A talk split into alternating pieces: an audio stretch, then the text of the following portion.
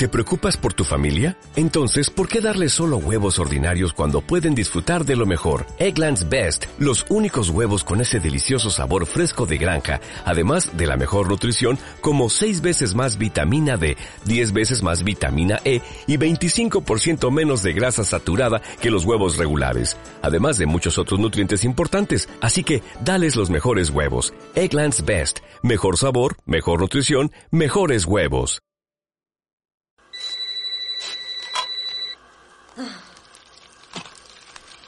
Diga, ¿Por qué no quieres hablar conmigo?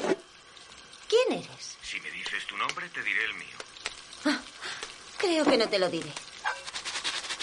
¿Qué es ese ruido? Son palomitas. ¿Estás haciendo palomitas? Ajá. Yo solo como palomitas en el cine. Es que me dispongo a ver un vídeo. ¿De veras? ¿Cuál? Se trata de una película de terror. ¿Te gustan las películas de miedo? Ajá. ¿Cuál es tu película de terror preferida? Ah, no lo sé. Debes tener una preferida. ¿Cuál recuerdas? Am, la noche de Halloween. Es la del tipo con la máscara blanca que se pasea acechando a los canguros. ¿Y la tuya? Adivina. Am, pesadilla en el Street. ¿Es la del tipo que tiene cuchillos en lugar de dedos? Sí, Freddy Krueger. Freddy, eso es. Me gusta esa película. Es terrorífica. Bueno, la primera sí, pero las otras no valen nada. Dime, ¿tienes novio? ¿Por qué lo dices? ¿Quieres invitarme a salir? Tal vez. ¿Tienes novio? Ah, no. No me has dicho tu nombre. ¿Por qué quieres saber mi nombre? Porque quiero saber a quién estoy mirando. ¿Qué has dicho? Que quiero saber con quién estoy hablando. No es lo que has dicho. ¿Qué crees tú que he dicho? ¿Qué? Oye, Oye, tengo que colgar. espera, creí que íbamos a salir juntos. No, no lo creo. No me cuelgues.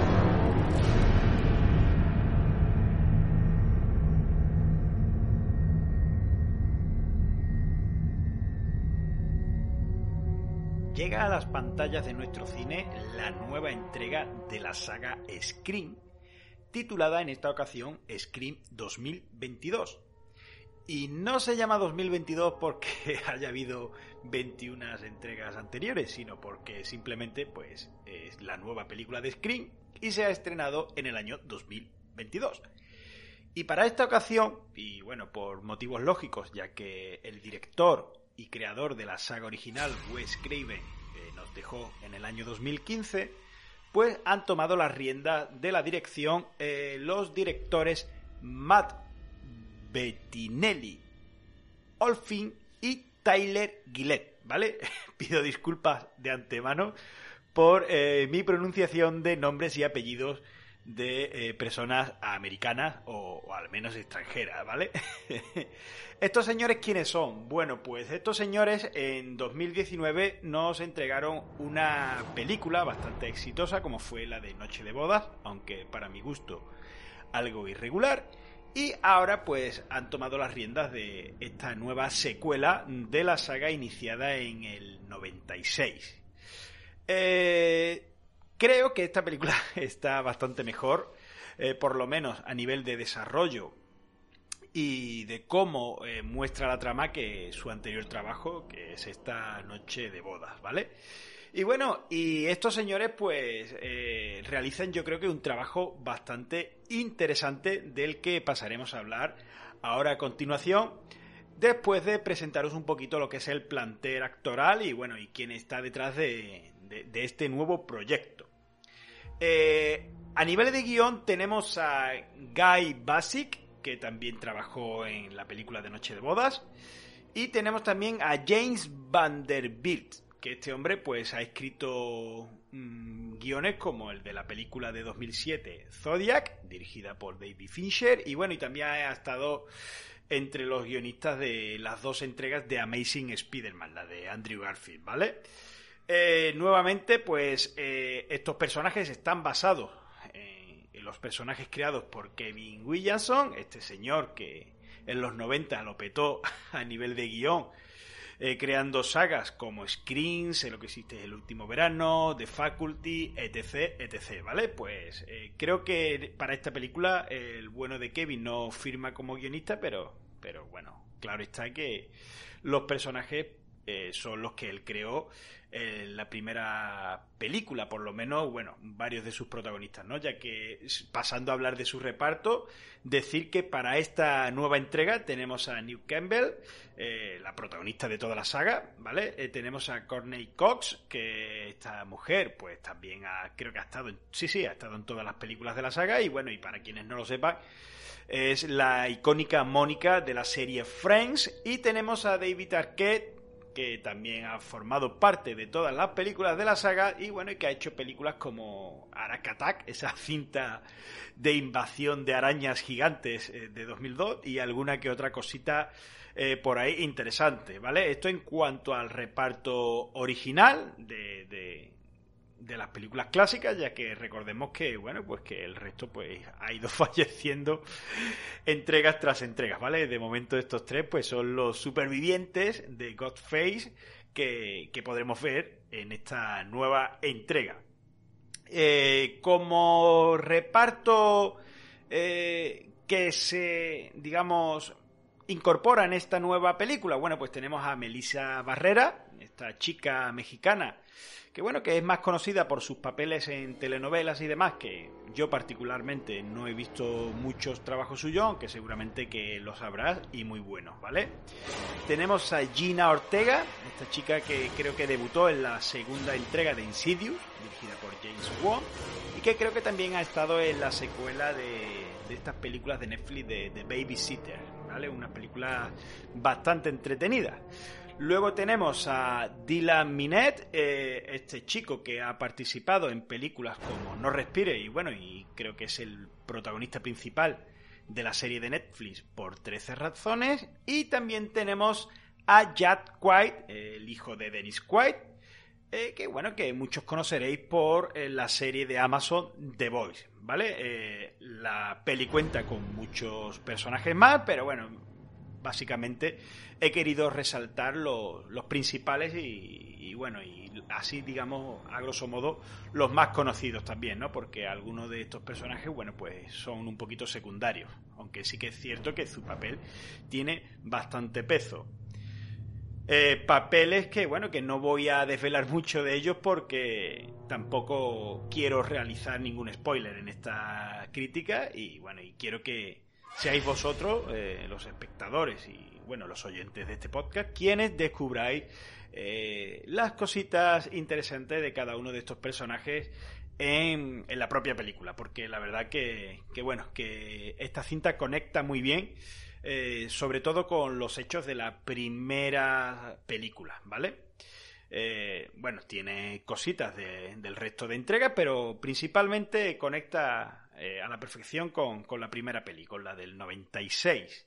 Bien, pues ahora vamos a pasar a, otros datos como pueden ser eh, el de la banda sonora. ¿Vale? Para esta película se ha contado con un clásico de, la banda sonora como es Brian Tyler, que este hombre ha trabajado en infinidad de, de películas, ¿no? Como pueden ser las sagas Rambo, sobre todo en creo que en las dos últimas entregas, eh, ha estado en A Todo Gas, en la saga Destino Final, también ha estado en la peli de Keanu Reeves, eh, Constantine, eh, como no, en Noche de Bodas, en la anterior cinta de los directores de esta, de esta propia screen. También ha trabajado para Marvel en películas como Thor, Un Mundo Oscuro y Iron Man 3. creo que estuvo en la segunda entrega de Alien vs Predator y también en la película de las Tortugas Ninja, la de 2014, el remake, bueno, el remake o reboot eh, de, la cinta de nuestro esquelonio favorito, que estaba producida por Michael Bay. O sea que todo un veterano de, de, la banda sonora que, bueno, pues que ha puesto partitura aquí para esta, para esta película. Y bueno, y cómo no hablar de un poquito de, lo que es Screen sin eh, hablar de, su director y, creador, eh, como fue Wes Craven, que dirigió las cuatro primeras películas, la primera en 1996, la secuela en el 97, ambas escritas por Kevin Williamson, que, que, bueno, que fue el responsable del guion de, de, estas dos primeras entregas. Luego tuvimos una algo más irregular Screen 3 en el año 2000 y una Screen 4 en el año 2011 que a mi gusto creo que, que volvió a devolver un poquito la frescura a la saga que fue pues la última película que dirigió este señor que bueno para quienes no lo sepan eh, este hombre ha dirigido películas como las clásicas, ¿vale? Porque de hecho de sus pelis se han hecho incluso remakes, ¿vale? Eh, Última casa a la izquierda, eh, La colina tiene tienen ojos, tanto la 1 como la 2, Pesadilla en el Street, o sea, este hombre también es uno de los responsables de la creación del mítico Freddy Krueger, otro clásico del slasher que, bueno, tal vez tenga algún programa que le dediquemos en esos especiales de de sagas, ¿no? De repasos de sagas que hacemos con, con los maratones, ¿no? Y también dirigió eh, una secuela, porque recordemos que Pesadilla en el Street tuvo muchísimas secuelas, mm, solamente creo que él dirigió la primera, y una entrega que era Las nuevas pesadillas de, de Wes Craven, donde este buen señor pues le daba una vuelta de tuerca, yo creo que muy acertada, aunque tal vez algo incomprendida, a la figura de Freddy Krueger, ¿no? Y bueno, y es una película de lo más interesante. Este señor pues suele, digamos, eh, hacer mucho metacine en sus producciones y bueno, y Screen pues es una digna heredera de todo eso. Eh, este señor también ha dirigido eh, La serpiente y el arco iris y Un vampiro suelto en Brooklyn, protagonizada por Eddie Murphy.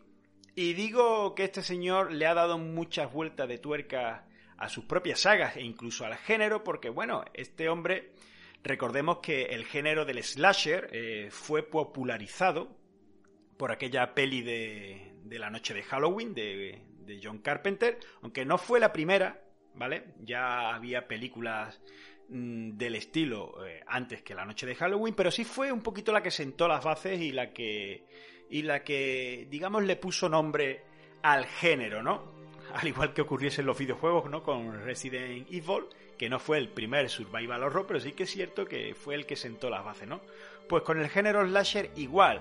Después llegarían pelis como Viernes 13, eh, Pesadilla en el Street, del mismísimo Wes Craven, etc, etc, y un, bueno, un sinfín de, de, producciones que acabarían agotando este género que, bueno, que fue tan popular en, los 80 y, y, y, parte de los 90. Pero ¿qué pasa? Que cuando el género ya estaba decayendo un poquito y ya digamos la gente estaba cansado de lo que era el tema slasher y ya las productoras pues no apostaban tanto por este género y lo dejaron un poquito morir, el bueno de Craven llegó con la primera peli de Scream en el año 96 y digamos volvió a darle esa segunda edad dorada ¿no? al género porque bueno pues a raíz de, de, esta Scream pues ya vendrían pelis como la que hemos nombrado antes no como sé lo que hiciste el último verano Destino Final eh, The Faculty también no que bueno que quizás una vuelta de tuerca al género, ¿no?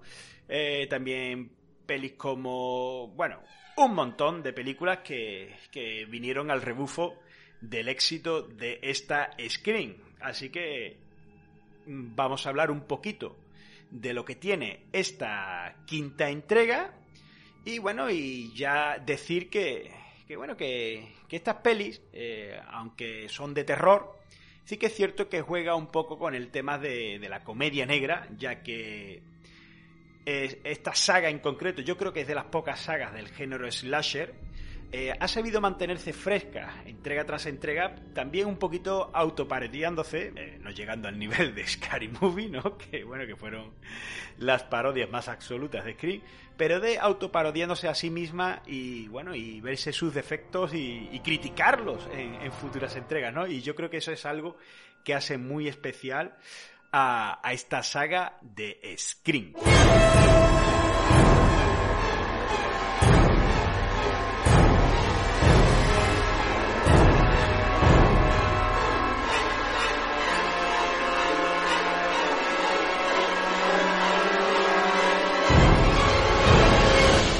De pasar a hablar en profundidad de la película, déjenme hacer un pequeño inciso para eh, deciros eh, qué es lo que ha sido de, esta franquicia pues en estos 11 años que ha habido entre el estreno de la última película de la saga, que fue en 2011, a, bueno, pues a esta reciente, que ha sido en el actual 2022, ¿vale? Eh, decir que, bueno, que Godface, pues también contó con una serie de televisión emitida por la AIM-TV, que se estrenó, pues, en el año 2015, en el mismo año que, como hemos dicho antes, falleció Wes Craven. Esta serie eh, tuvo dos temporadas, estrenadas en el año 2015 y la segunda en el posterior 2016. Y bueno, y parece ser que el proyecto no fue muy bien acogido, eh, sobre todo por los fans. Y uno de los motivos que, bueno, por el que gustó algo menos fue por el cambio de diseño de la máscara de Ghostface, ¿vale? Aquí se sustituyó eh, esa clásica careta blanca, ¿no? Del fantasma y demás por algo quizás eh, más perturbador. Y, bueno, y en cierto modo, eh, no sé, a mí la verdad que es un diseño que no me desagrada, pero sí que es cierto, bueno, pues que, es un poco raro. Esta serie eh, fue cancelada, o al menos la tercera temporada que se esperaba que se iba a estrenar en el año siguiente, que fue en 2017, que incluso fue cuando se comenzó a rodar, pues parece ser que nunca llegó a buen puerto y muchos decían pues que incluso la serie estaba maldita, ¿no? Que nunca llegaría, llegaría a esa tercera temporada a, televisión. Eh, y, bueno, eh, y, en esos años, pues eh, soltó el proyecto y fue eh, VH1 Classic, la cadena de televisión, la encargada pues de llevar a cabo pues eso, ¿no? Esa, esa continuación, ¿no? De lo que había comenzado a narrar esta serie de televisión.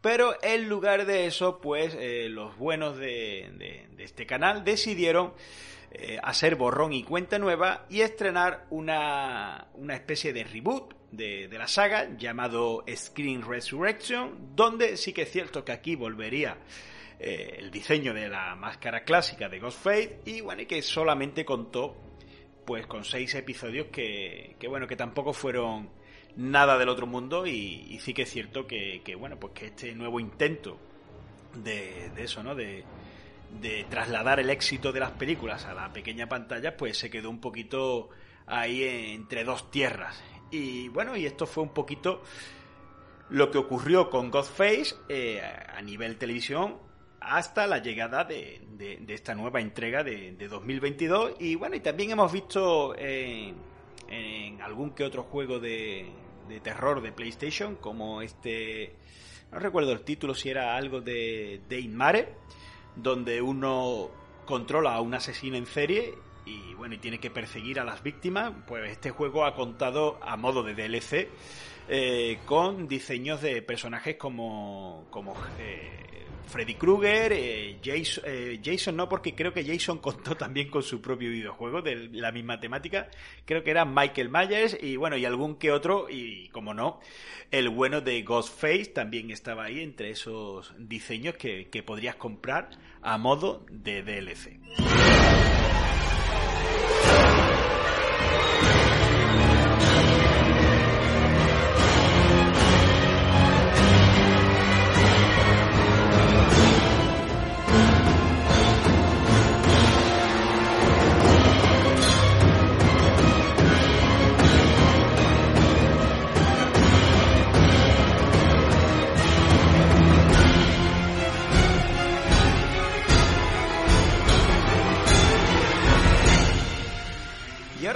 A pasar a hablar de esta Screen 2022 después de toda esta chapa que os he dado, aunque bueno, también es interesante conocer qué es lo que hay detrás de, esta franquicia y bueno, quiénes son los que forman parte de ella. Hemos de decir a, nivel de opinión personal que, bueno, que nos encontramos ante una película eh, que creo que conoce a la perfección las limitaciones del género al que pertenece y, creo que juega muy bien con, sus cartas, ¿no? Con, un guion bastante ingenioso. Eh, la peli eh, sí que es cierto que, bueno, que, cuenta con los típicos clichés y demás del género, y que, y que en cierto modo pues eh, vuelve a tirar de nostalgia para pues para eso, ¿no? Pues para reencontrarnos con, con esos personajes de la saga clásica que se mezclan con, con los personajes pues de, que, se, incorporan en esta nueva película. He de decir que actualmente ese tema está muy de moda y hemos visto, por ejemplo, pelis como La última de Casa Fantasma, donde este acto pues está un poquito eh, ahí un poquito más cogido con pinzas, pero bueno, está ahí. Tenemos series que, que sí lo han hecho muy bien, como puede ser el caso de Cobra Kai, donde hemos ido viendo a esos personajes clásicos que han ido apareciendo temporada tras temporada, eh, formando parte de, pues de, de, de, la historia, ¿no? Con ese nuevo elenco para, para, digamos, el público que se incorpora de nuevo. En ese caso yo creo que sí está mucho mejor realizado. Y bueno, y otros casos quizás de más polémicos en los que tampoco quiero entrar, como pueden ser el de la trilogía de Star Wars, de, bueno, pues de las últimas películas. Yo creo que en esta screen eh, todo eso está muy bien llevado. Porque sí que es cierto que la aparición de, de personajes como Sidney y demás, y el sheriff Dewey y la reportera y todas estas cosas, pues no es tan metida por meter como un simple digamos, eh, homenaje y demás, y eh, se eh, implementan muy bien, pues con lo que la trama de esta película nos quiere proponer, que como he dicho al comienzo, pues tiene mucho que ver con los hechos ocurridos de la primera peli, y bueno, y que tampoco quiero contar mucho más, ya que, como bien sabéis, pues esto es una mini crítica sin spoiler. Lo que sí voy a contar es que, bueno, aquí nuevamente muchos años después de los últimos asesinatos cometidos por Godface, pues eh, vuelve eh, a haber un reguero de sangre eh, en, creo que es Woodburu, creo que se llama el pueblo, y si lo digo mal, pues déjenmelo en comentarios. Y, bueno, y a raíz de eso, pues se van descubriendo nuevas y viejas cosas eh, relacionadas con esos asesinatos. Y bueno, y aquí pues eh, comienza nuevamente eh, una lucha entre el bien y el mal. Y bueno, y una historia de misterio que, que, que, que, es bastante, bastante ingeniosa y que pues nos va a mantener en vilo casi las dos horas de duración que tiene la película para descubrir quiénes son los responsables de, de, todo esto y quién es la persona que está detrás de la máscara de Godface, ¿vale? Como bien sabéis, es algo eh, que es, viene sucediendo desde la primera entrega y que aquí, digamos, se lleva un paso más allá, porque es cierto que la peli, en ese sentido, se mantiene bastante fresca. Y bueno, y también se juega mucho con el metacine. Y también se habla mucho de este tipo de producciones que ha habido recientemente de pelis de terror eh, de culto o como o, tiene un nombre que en la peli llama que ahora no recuerdo no ese eh, el cine de terror elevado vale que es como como el cine de terror pero para un poco para gafapastas no como como se comenta aquí.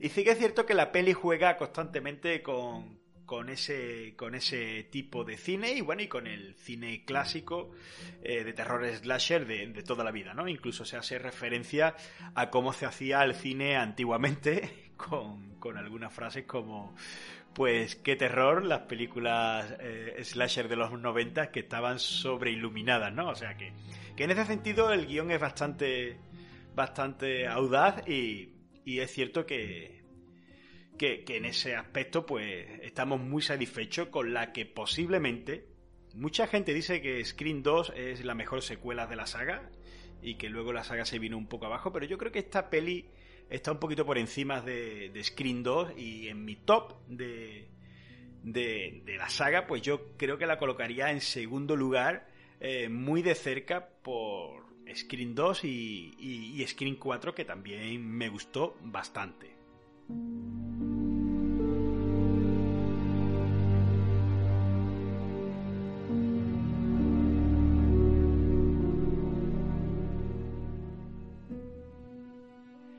A nivel de dirección, hemos de decir que la película no es que cumpla sobradamente, sino que incluso en muchos aspectos supera a las originales, sobre todo en esa parte de, misterio, ¿no? De, cuando te quieren dar un susto y demás, lo típico, ¿no? Pues el personaje se queda solo, la música comienza a elevarse y ¡plaf! tenemos el susto, ¿no? Pues aquí eh, los directores le han dado una vuelta de tuerca a todo eso y hay varias escenas que, que, la verdad que, me han sorprendido porque un poquito juegan contigo y ahora sí, ahora no, ahora no, ahora sí y, y al final te acaban te acaban metiendo el susto cuando, cuando ellos quieren y la verdad que, que, me ha gustado bastante, ¿no? Y sobre todo teniendo en cuenta pues que en cierto modo no nos encontramos ante una película de terror 100%, ¿no? Como pueda ser el caso, no sé, de Insidious o, pelis de, de, James Wan, ¿no? Que, que, también es un maestro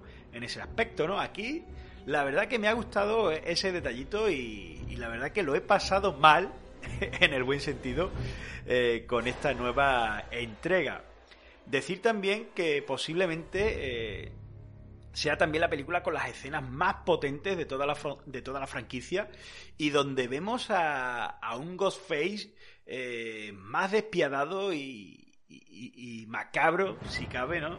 Que, en las anteriores, ¿no? Y, la verdad que, que la peli tiene algunas escenas donde, donde esta figura, ¿no? Se engrandece y, y bueno, y, y también es, bastante es bastante positivo no a la hora de, de eso no de también recordemos que, eh, por norma de la saga eh, siempre ha sido un poco torpe no y le han llovido palos por todos sitios y, bueno y siempre está pasa casi más tiempo tirado en el suelo no que, que de pie o corriendo detrás de las víctimas no que, que en ese sentido es un es un asesino implacable pero tal vez no esté al nivel de, Michael Myers y, compañía, aunque también es eso que, eso también se deja muy claro ¿no? en, esta, en esta peli, eh, la diferencia entre la figura de Michael Myers y, bueno, y este Godfrey, que bueno, que tampoco voy a desvelar mucho más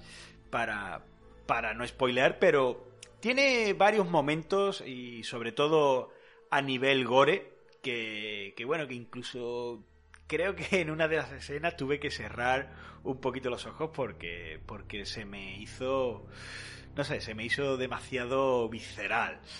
Eh, el tema del misterio, lo que he dicho, ¿no? Se mantiene, se mantiene la trama eh, muy bien. Creo que, que, todos los personajes, pues, tienen un papel, aunque sea muy pequeñito, creo que tienen un papel bastante destacable. Y creo que, bueno, que, que todo eso ayuda a que a que, en cierto modo, no sepamos eh, quién está detrás de, la máscara hasta, hasta el final de la peli. Y, es cierto que, que, bueno, que juegan muy bien con eso. Y iba a decir algo más, pero no, mejor me lo voy a callar, porque entonces ya os, os estaría spoileando. Pero sí, también comentar que como punto deficiente he de decir que, bueno, que a nivel de guion eh, a pesar de que, de que la peli va de, ser muy, muy lista y, sofisticada, ¿no? Y, que incluso en muchos momentos pues eh, te reta, ¿no? A que sean más listas que más que, que el propio más listo que el propio guion, pues sí que cuenta con algún que otro momento de cliché muy tópico del género slasher y bueno, incluso en alguna ocasión pues llega a ser eh, predecible.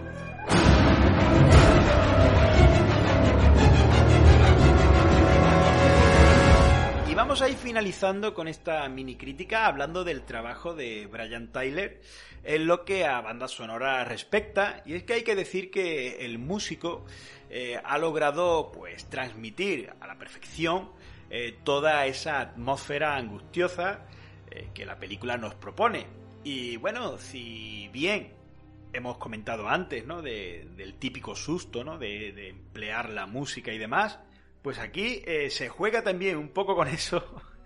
Y, la verdad que, nos ha gustado bastante, ¿no? Porque unido todo ese tema, ¿no? De, la música, de las subidas y las bajadas, con las escenas en cuestión que, que aquí se muestra, pues la verdad que en muchas ocasiones llega a ser incluso gracioso en el buen sentido y bueno y en otras ocasiones pues pues bastante bastante tenso no sobre todo hay una parte eh, en un hospital que, que, bueno que aquí la música la fotografía de la peli el montaje y demás pues pues logran transmitirnos muchísima angustia. Así que en este apartado pues chapó también por la peli aunque tampoco podemos decir que, bueno, que esta saga haya tenido eh, temas tan memorables como puede ser el caso de del que compuso eh, John Carpenter para, para la noche de Halloween.